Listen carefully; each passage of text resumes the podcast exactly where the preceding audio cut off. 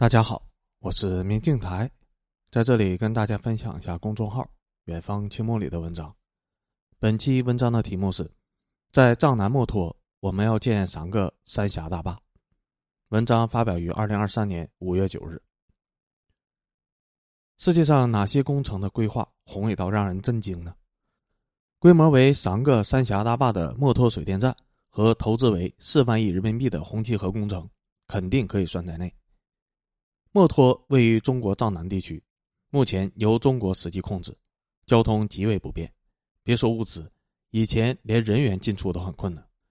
但这里位于雅鲁藏布江的大拐弯处，雅鲁藏布江在这短距离内落差高达两千四百米，极其适合修建水电站。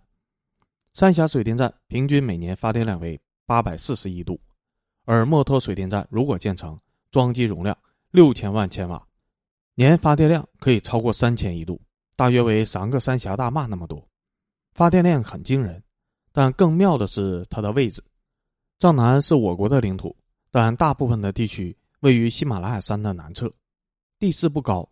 解放军过去要穿过喜马拉雅山，后勤的运输极其困难，而印军过去只需要从红河大平原直接调兵过去就可以了，双方的后勤难度天壤之别，所以实际控制线。才会变成今天这个样子，否则我们才懒得和印度废话呢。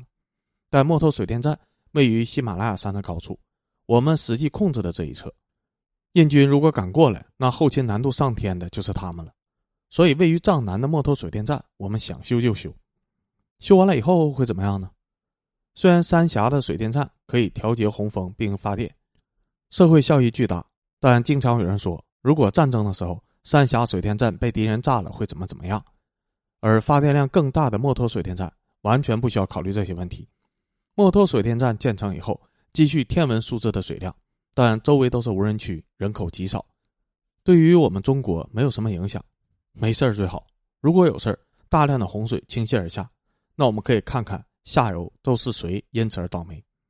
印度的恒河大平原，我们可以看到地图里面“恒河”的两个字，黄色代表喜马拉雅山脉，绿色代表红河大平原。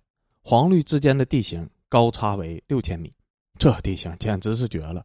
所以我们需要派重兵保卫三峡水电站，防空部队的话拉满，但不需要派重兵来保卫墨脱水电站，因为需要保护墨脱水电站的是印度，最多再加一个孟加拉国，而不是我们。至于调节洪峰的能力，墨脱水电站肯定有。作为友善的大熊猫，我们肯定会帮助印度来调节洪峰的，让印度下游风调雨顺。印度只要干旱。我们就立刻安排墨脱水电站放水抗旱，印度只要洪灾，我们就立刻安排墨脱水电站蓄洪消风。我们自己的发电量不重要，印度的经济发展是最重要的。这点印度友人务必要放心。谁让中印是一家亲呢？实在不信的话，我们甚至还可以写保证书。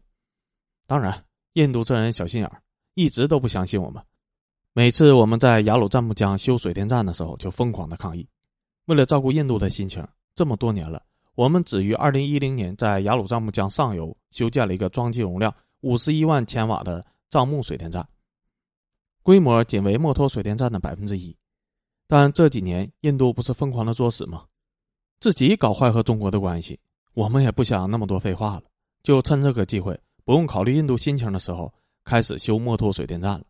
前些年不是投巨资疯狂的修建高等级的墨脱公路吗？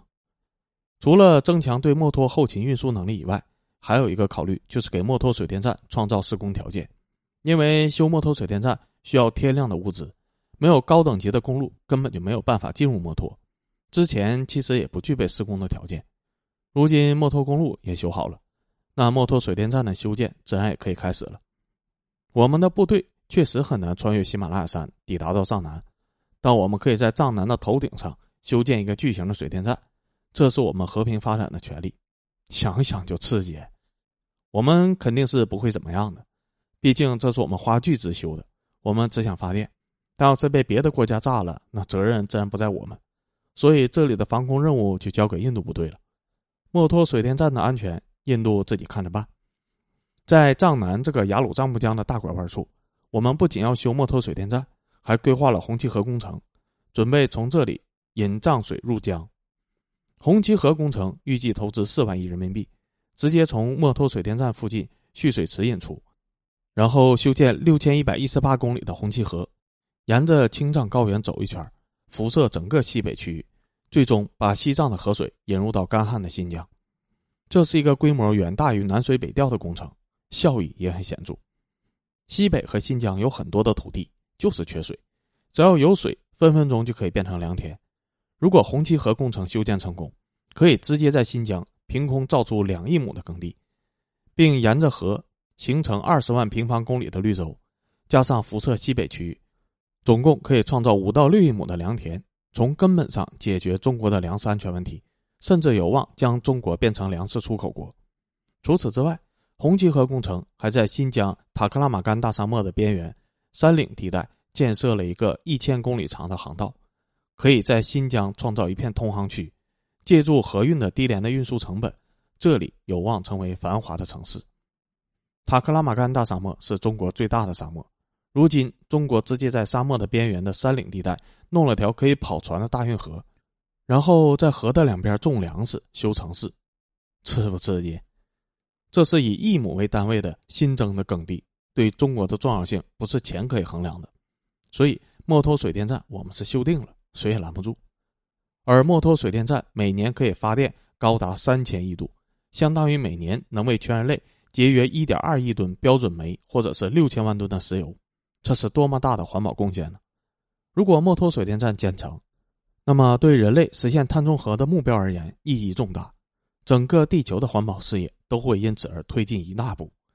减少二氧化碳的排放是世界公认的保护地球、保护人类最好的方式。谁敢阻拦墨脱水电站的修建？谁就是在破坏人类碳中和的伟大目标，谁就是在和整个欧美为敌。印度这么乖巧，想必当人类公敌这种事情肯定是不愿意做的，对吧？文章到这里就结束了，感谢作者的分享，我们下期再见。